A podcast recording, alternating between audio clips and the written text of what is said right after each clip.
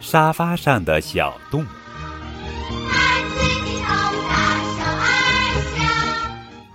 围裙妈妈打扫客厅时，发现沙发上有一个烧焦的小洞，她马上叫来了大头儿子和小头爸爸。愤怒的围裙侦探登场了。很明显，我们家有人在玩火，还在沙发上烧了一个洞。不是我，父子俩异口同声地说道。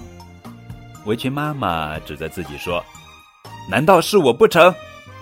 她把围裙解下来一扔，在有人承认错误之前，我是不会做饭的。我们今晚要饿肚子了吗？大头儿子坐在沙发上叹了口气，小头爸爸坐在他旁边。我们来当一回侦探，把烧沙发的人找出来吧。我想想，最近谁来咱们家了？大头侦探陷入了回忆中。两天前，大猫老师来家里帮大头儿子修小汽车玩具，他几下就把它修理好了。但小汽车没开多远就火花四射，还冒起了浓烟。我想起来了，大头侦探严肃地说：“是大猫老师，他没有修好小汽车，汽车的火花溅到沙发上了，烧了一个小洞。”小头侦探摇了摇头，我觉得应该是前天来的蓝天爸爸，他在客厅里做变色药水的实验，但实验失败，药水突然爆炸了。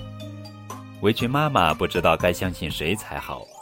正在这时，小头爸爸感到胳膊像被什么东西烫了一下，疼得他一下子从沙发上蹦了起来。他回头一看，一束光投在沙发的小洞上。同时飘来一股烧焦的气味，他顺着这束光看过去，发现窗前挂着一个漂亮的水晶球。烧毁沙发的犯人找到了，小头侦探睁了一下眼睛，就是水晶球，这是谁放的？这是我前几天收拾房间时挂在那里的。围裙妈妈有点心虚，你看这个水晶球就像一个放大镜，被阳光一照。会产生聚焦作用，然后就把沙发烧出了一个小洞。小头侦探详细的解释说：“是我错怪你们了，我去做几个好菜给你们。”围裙妈妈向厨房走去。还是小头侦探厉害，大头儿子崇拜地说。小头爸爸把水晶球摘了下来，得意地揉揉鼻子：“那是当然。”